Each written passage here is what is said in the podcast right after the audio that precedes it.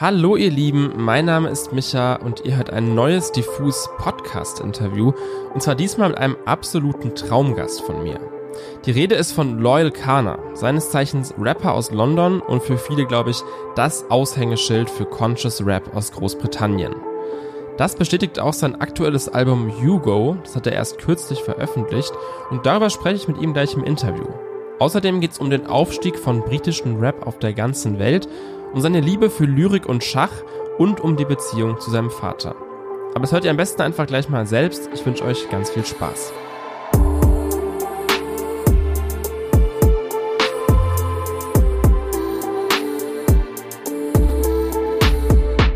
Today I have the great honor of having Benjamin Coyle Larner, aka Loyal Kana, with me on the show. Thank you so much for sitting down with me digitally. Ben, uh, how are you? Yeah, very good, man. Thank you for having me. What a special thing. Yeah. Um, so first of all, congrats on the album. Hugo has been out for I think like two weeks, right? Yeah, just about. Yeah, yeah. Crazy. And so I want to get uh, into, into that right now. So um, you've been kind of, let me say, musically absent for the last few years. Your last full-length album has been released back in 2019. So how did you feel about like releasing new music do you feel like there's some there's been some pressure building up to that release? I mean, like maybe not pressure, maybe more like you know, Defo is scared uh, yeah. if people will if people will still you know listen, you know, if people remember who I am and stuff. That's the real. I think that's the main thing that people are scared of, like me.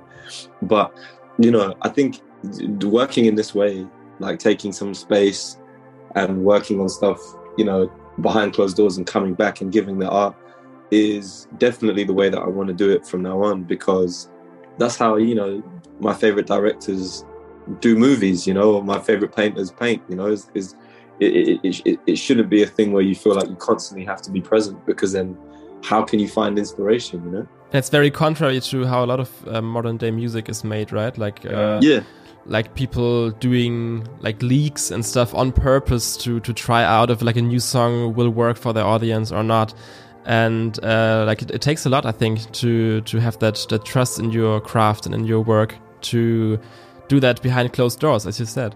Well, I think and, that's the point. That's the point. Is to you know, it's not about being relevant. You know, it's about being revolutionary and, and you know, like you, it, it kind of you you have to make sure that you're proud of it because there's defo tunes that if I put them out, people will go, "Oh, this is crazy," but maybe it's not my favorite thing. You know, and I had yeah. to make sure this this album was a collection of my favorite things. You know, before it was ready for the world to hear it.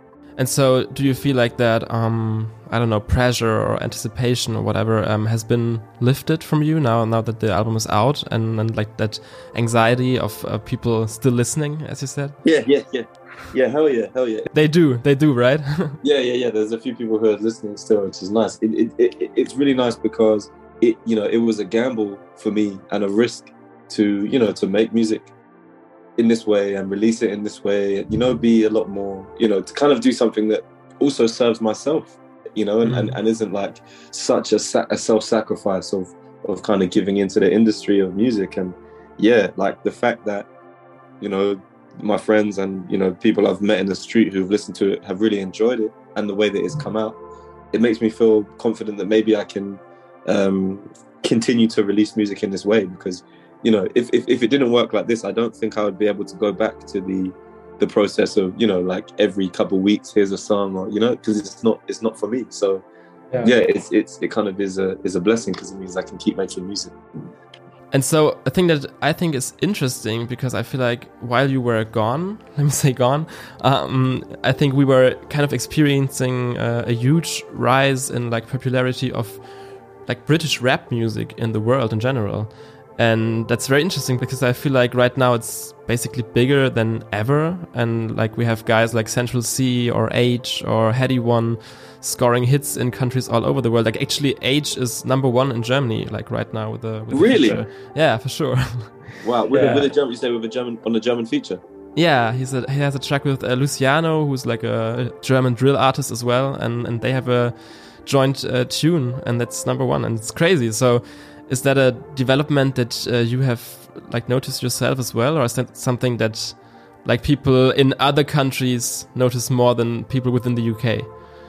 yeah, no, I'm just very proud of of of, um, of of of of the rap music from the UK in general, right? Because I, you know, I grew up on it, and it's my favorite shit. And like across the board, do you know what I mean? Like, it, I'm not so much of, you know, there's people who are like, oh, I only like my kind of rap, but I love all of it. You know, from Central Cee all the way to Little Simz, like, yeah. And I think it's so nice that every single different pocket of rap, you know, um, trap, drill, uh, rap, conscious, whatever it is, like whatever it is, it's all rap music, you know. And, and I, yeah, I just feel, I don't know if it's because I'm getting a bit older, but I just feel very, you know, moved by it, you know, and really like um, overwhelmed and happy to see it um, begin to take the light in my lifetime because it's something that you know many of my heroes maybe never got to see, and it's something that really deserves the spotlight. So yeah, I'm very proud of people like Little Simz and Kojey Radical, and you know, like people who are really putting it on the map.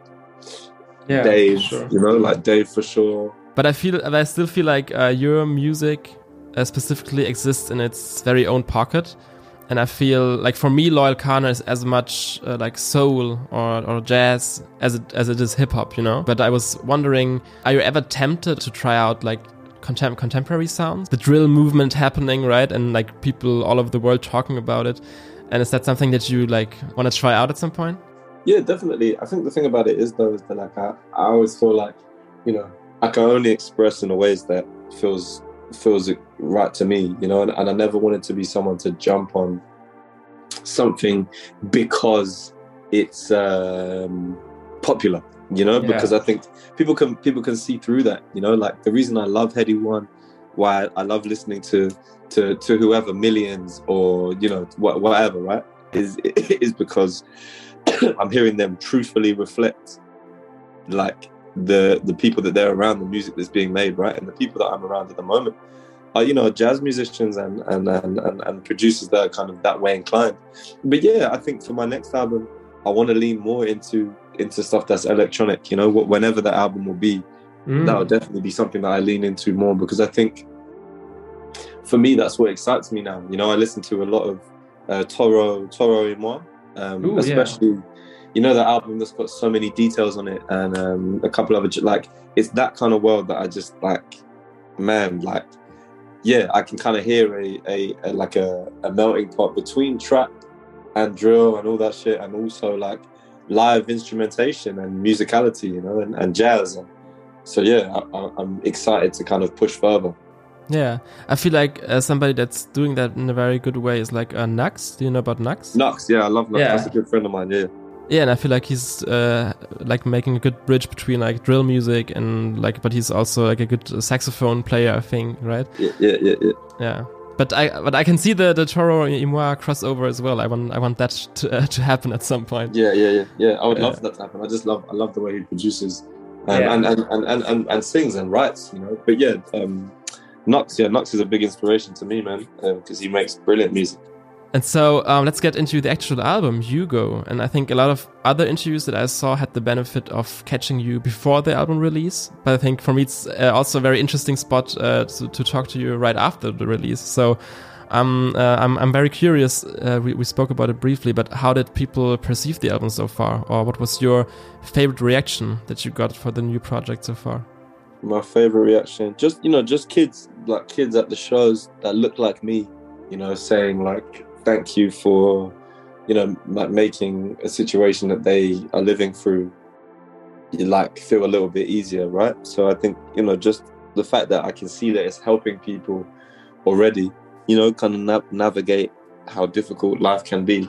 That's like the biggest gift for me, Yeah. right? Because that's what anybody wants with their art is you know like with, with, with art like as a poet especially you know you have a duty to reflect the times and try and offer some perspective for people you know and, and and and articulate emotions that not everyone can articulate so yeah to be able to do that is like that's all i ever wanted man so i'm very proud of Yeah. everyone who worked on it you know because what a gift that is to people Yeah, I feel like that's the ultimate goal as an artist, right? Like to, to move people uh, and, and create emotions. Yeah. okay and, and, and that's what i've done so you know all the other stuff the top sure. three and blah blah is, it's cool but that's not really where my head is at you know the numbers i hate that music is like the only art form that is still like immediately quantified in numbers. You know, like like measured, go, measured. Yeah. Numbers, when you yeah. go to the cinema, you don't sit in the cinema and underneath the movie, there's like how many people have watched this film.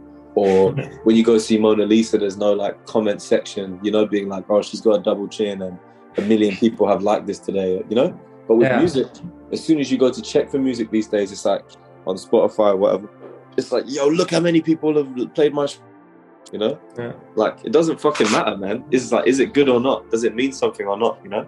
Yeah.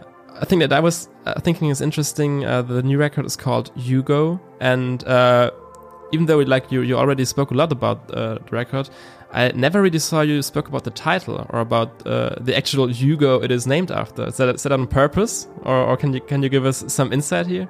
Yeah, yeah it's just the you know the album is about uh, really it's quite a small story of, of you know my father teaching me to drive over lockdown. Mm. And, you know, my father's car, the end of his license plate is HGU. So everyone used to call his car Hugo. And so, yeah, it's just named after my father's car because the album wouldn't exist without that safe space, you know? And, and I guess it kind of spoke to, you know, something I wanted to push further was just this idea of for people who are trying to rebuild any relationship to find a safe space, you know, like to find a place that will breed a positive, um, useful conversation. You know.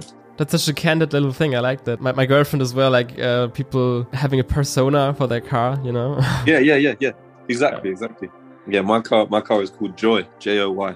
Joy, that's that, that's sweet as well. Yeah, uh, hearing that story, I think that's also where where the album cover stems from, right? It kind of shows you it shows you driving, but you have your eyes closed and you you kind of uh, reach into the back, um, so, so what is that imagery all about? Yeah, I mean, you know, it kind of speaks for itself in some ways. Like partly it's irresponsible, partly it's responsible, you know, and, and, and I guess that's the comment on on what it is to be a father in real time, you know, because you're trying to be responsible at the same time you have no tools.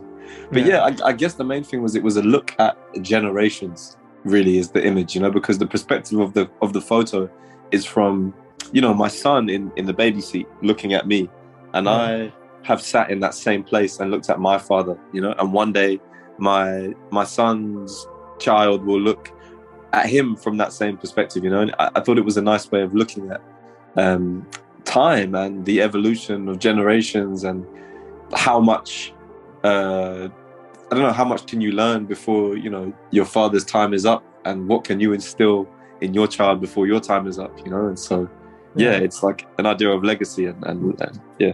Speaking about your father, I feel like a song that stood out for a lot of people when it comes to Hugo is the song Georgetown. And yeah, with this song, you basically kind of went back to your roots uh, quite literally, and you, you speak about how you feel about uh, like having both an African and an European background.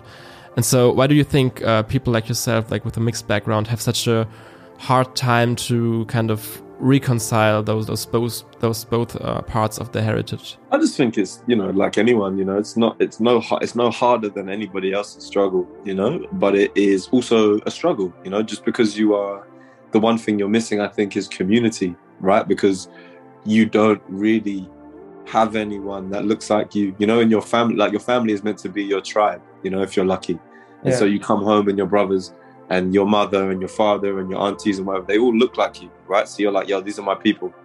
And for me, that's not the case. You know what I mean? Like mm. I was raised by, you know, majority my white family.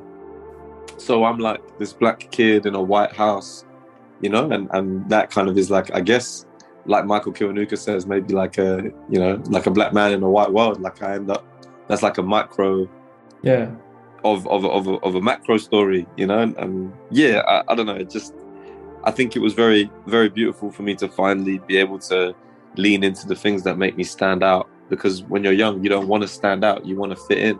And then when you get older, you're like, holy shit, I don't want to fit in. yeah. you know, I want to yeah. stand out. I want to be different. And do you feel like you you were able to make your peace with that struggle with that song, or like with like there there are a few songs on the album that uh, like address this topic, but uh, do you do you feel like it helped you make your peace with it? Definitely just was able to be happy about being confident in standing out, you know, because everybody has that. Everybody is an outcast in some way, you know. If you're fucking super tall, super small, you know, you've got freckles, you don't have freckles, your hair is ginger, whatever it is, there's yeah. something about you that's different. It could be your religion, your sexual preference, whatever, right? right? It doesn't matter. It like as long as you were able to go, this is what makes me me. You know, it's cheesy, but it's true. It's like Yeah. you have you have to be able to be yourself. And so the video for Georgetown was shot in Guyana, like the place your your father's ancestors are from. And uh, you, you, I think you took him there after uh, not really being like on good uh, good terms with him for the most part of your life. And so I, I imagine like that must, must have been a really intense thing, like ha- having that that that trip with your father. And so, what was your like, favorite moment or your favorite memory from from that trip and from being over there? Because I, I think uh, you said that you've only been there twice as well, right? Yeah, yeah, yeah. Um, yeah, yeah. It was just uh, it was so beautiful to teach him about the culture because I, you know, when I was younger, I always wanted him to teach me, and he never could. So because he didn't know, so it was nice to bring him over there and to show him like, oh, dad, this is this kind of food, and you should eat it like this. And, you know, this What, is what's, some what's some food from over there that, that Oh, nice? a thing, a thing called pepper pot, a pepper pot. Uh, Pepper is pot? Pepper pot, yeah, yeah, yeah. Yeah. Um, which is like kind of traditionally for Christmas, but it lasts a very long time because of a few like a few kind of preservatives in it, like not artificial, but like natural preservatives, like a cas, this thing called cassareep. Um, but yeah, it's kind of like little bitter thing that like Mm. yeah can last the whole of Christmas, which is quite cool. That's interesting. And uh, I also saw a lot of people speak about how you uh, incorporated the, the poem by John Agard in the song as well. And I think you did that in a very beautiful way. And I feel like uh, you and other people have spoken a lot and enough about uh, you know how you how you stumbled upon that piece and, and why you decided to include it here. But a thing that I uh, feel like was interesting for me is because I know that you are like quite interested in, in, in poetry and in stuff like that, right? Uh, and is that something that you've ever like considered uh, for yourself, like like doing non-musical stuff, like uh, like poetry or spoken word bits or something like that? I would love, I would love, honestly, for my album to be released as a poetry book. That's something I'm working on at the moment. Ooh, Uh, Because yeah, I think you know, then it can get a chance to be in prisons and in schools and you know, in all the places where this kind of stuff is fucking important. So yeah, yeah, um, it's a dream of mine and something I would love to do. You know, yeah, especially with words as important as, as these ones. yeah. Uh, and so another song that I want to speak about is uh, "Speed of Plight," and uh, on this song you kind of pose a question to the listener, and and you ask, uh, "Is the world moving fast for you as well?" I can tell if it be, if it be only me, and um, I feel like even with you questioning that in that song, uh, I feel like that sentiment is very relatable to a lot of people, like right now and even like uh, throughout lockdown, you know? Which is ironic because there was basically nothing happening within lockdown, but still, uh, as we spoke about earlier, like the, the constant like flood of releases and of, of, of stuff, hap- stuff happening in the world. It's uh, overwhelming at times. Uh, what what methods did you find for yourself to to ease your mind or like to cope with uh, like feeling overwhelmed at sometimes? Yeah, I think I was trying to cook. I was trying to cook a lot, but just Mm. also like read and, and lean into it. Like let myself be okay to be overwhelmed. You know, don't fight. Don't fight it. I think was the big thing because it's so easy to go, oh no, oh no, I'm overwhelmed. Quick, don't. That's bad. That's bad. And actually to go, yo, I'm overwhelmed. That's okay. Like Mm. you know, let it be. Um, so yeah, that was my main thing. Was just a, a acceptance, allowance. You know. And I know, or like I found some, uh, I found out that you have quite some interests and like fascinations that are kind of surprising because uh, I know there's a clip of you that shows that you are very good at ice skating, actually. and uh, one song of your album also like digs in uh, like how you how you how you are fascinated with the pyramids, for example, and and how you're interested in that. And another one that I didn't uh, see you speak about so far has uh, themes of chess in it. I think it's the outro for the album, right? And it's actually the very sentence the album ends on. Uh, I think you ask, uh, "You want to play chess, right?" And it's a great way to end the album. But uh, is that all just metaphorical and, and lyrical, or is that legitimately another passion of yours? I love chess. Yeah, my dad. My dad taught me to play chess at the same time he taught me to um, to drive. It's one of the few things that we share together. So yeah, I love, I love chess. It took me a long time to be able to beat him because he's very good at chess. And then I finally beat him recently, and Yeah. it felt it felt very sweet victory.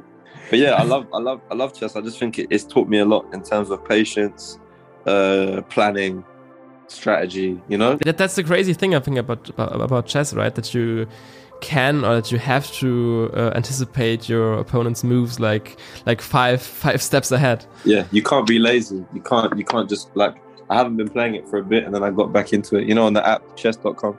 I was playing on chess.com and and um yo, like I was being so impatient just using my queen like so freely. And every time I just lost my queen because I wasn't thinking. I'm just like all I'm thinking about is checkmate. No, yeah. not protection, not protection. And yeah, yeah. So you really it reminds you, you know, you can't go into anything yeah. angry or like you know you have to go into it considered and know cool what they're head. gonna do. Yeah, and I think it's uh, it's, it's easy to get into, right? You, it's it's easy to understand the basic rules on on what uh, figurine can do what, but uh, it's very hard to master. I think. Yeah. Yeah. Tell me about it. and so um, for me, a very central line on the project uh, that like I, I, heard other people say or that I uh, saw like spelled out on the internet, but I think it's still very central for me for this project is uh, hurt people, hurt people. And I feel like that sums up a lot of different themes and emotions that get addressed on this project, whether it be obviously with hate, you know, where you uh, speak about hate in many different ways, but also with uh, Georgetown, as you said, like, you know, I'm having a mixed background, or Blood on My Nikes, where you basically speak about uh, knife crime or like crime among like peers that are from the same community actually that's that, that's been very interesting or central for me but is there a, like a specific line or, or maybe also a song that uh, comes to your mind when you like that that you really like within this record or that stands out to you it's the same one for me. It's, it's hurt people, hurt people. That was what really? that was. That was what I was gonna call. That's what I was gonna call my album for a long time. Wow. Um, because so, so, so, I hit the I hit the nail on the head, right? yeah, yeah, yeah. You hit the jackpot yeah, it just you know it sums it up perfectly. You know, my dad is hurt, so he hurts me. You know, my girlfriend yeah. is hurt, she hurts me. I'm hurt, I hurt my mom. You know, whatever it is, it's like you have to look at the why. I think for so long in society, you know, with cancel culture and all this shit, all we do is look at the action. Yeah, you know, like whatever it may be in the news, it's like a kid stabs another kid. You know, uh, a, a man says a racial slur. All these things, right? And everyone just goes, okay, fuck that guy. That guy's dead to me now. But no one ever thinks why. And mm. I think that's what this whole process for me was, was looking at my dad and not being like, hey, you hurt me, so I hate you. Was looking at my dad and being like, you hurt me, dad. Why? You know, like, yeah. And and I think looking at people with that compassion uh, makes for a better society, right? Or definitely a better community around me because the people who have upset me recently, my friends, whatever, you know, my, my, my family, I'm like, yo, what's going on with you? Uh, and yeah, it's just an, it's an understanding that everybody has the ability to be a bad person, to be a horrible person for sure. But everybody yeah. also has the ability the next day to do something positive for the community. Yeah. So don't don't cancel them, just educate them, you know. Yeah. Yeah, I think it's a it's it's a good thing to to draw from such a negative emotion like hate, you know. Uh, we, we spoke about that in the beginning, and, and your discography shows it as well that you don't rush your music out into the world, but you put it together very carefully. So, since that's the case, uh, I feel like we are not gonna hear from you like within at least the next few months, which is totally okay. But you will rather have us like sit down and really digest this album that you just delivered. So um, that being said, still, do you have any plans or ideas on what's to come or what the next steps for Loyle Carner are? I want to kind of dip into some other things again. You know, like look at films, TV mm. shows, music videos. You know, poetry um, and allow you know kind of get back into the world. I've put this thing into the world, and now I need to kind of help it find its way. Uh, you know, and when when the time is right, you know, I'm already back in the studio working on new music. But it's not going to come out for a long time, you know. So that's good. That's okay. That may, maybe the world needs uh, needs a little, a little, more patience. Yeah, yeah, exactly, exactly, exactly. Yeah. But since we are going to have to wait on new music uh, from from yourself for a while now, um, are there any like peers or friends or up and coming artists that you can maybe point us to that are worth checking out while Loyle Carner is not around? Hell yeah, um, Sarah Meth, Sarah okay. Meth, um, M E T H at the end. Um, she's brilliant. Uh, Kofi Stone, uh, you know, like go listen to the Kojey Radical album. You know, Barney Artist has got a new album coming. Little Simz, obviously. Um, yeah, man, loads of loads of people. Nick Hakim, I love Nick Hakim. Khruangbin, you know, there's loads of good shit in the world, man. Just go, yeah, go enjoy. Sure. and the Kendrick Lamar album, obviously the greatest, the greatest rapper of all time. Yeah, I heard you heard you cite him as an influence a few times, and uh, I think as soon as people put on the the, the current album of him, uh, it's it's clear why. It's uh, it's just amazing music, right? Yeah, yeah, it's incredible. Yeah, I think that's a that's a good tone to end on, and I think that it's a few good names to to check out. Um, thank you so much for your time, Loyle Carner, and uh, I hope this uh, release continues to like bring all the best for you. Thank you so much. Hopefully, I'll see you when I'm out in Germany, man. Much love. Yeah, for sure. We will be at the show in Berlin. Bro, wicked. Okay, okay, amazing. I'll yeah. see you there.